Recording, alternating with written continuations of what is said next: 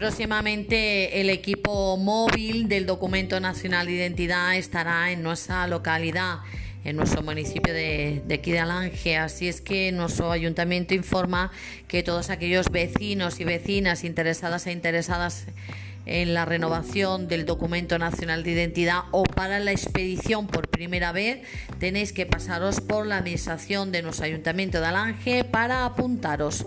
No olvidéis, ¿eh? próximamente el equipo móvil para haceros el documento nacional de identidad estará aquí en nuestra localidad, pero primeramente ya sabéis que tenéis que pasaros por la administración del ayuntamiento para apuntaros a aquellos vecinos y vecinas que queráis eh, haceros o bien la renovación del DNI, del Documento Nacional de Identidad, o para la expedición por primera vez.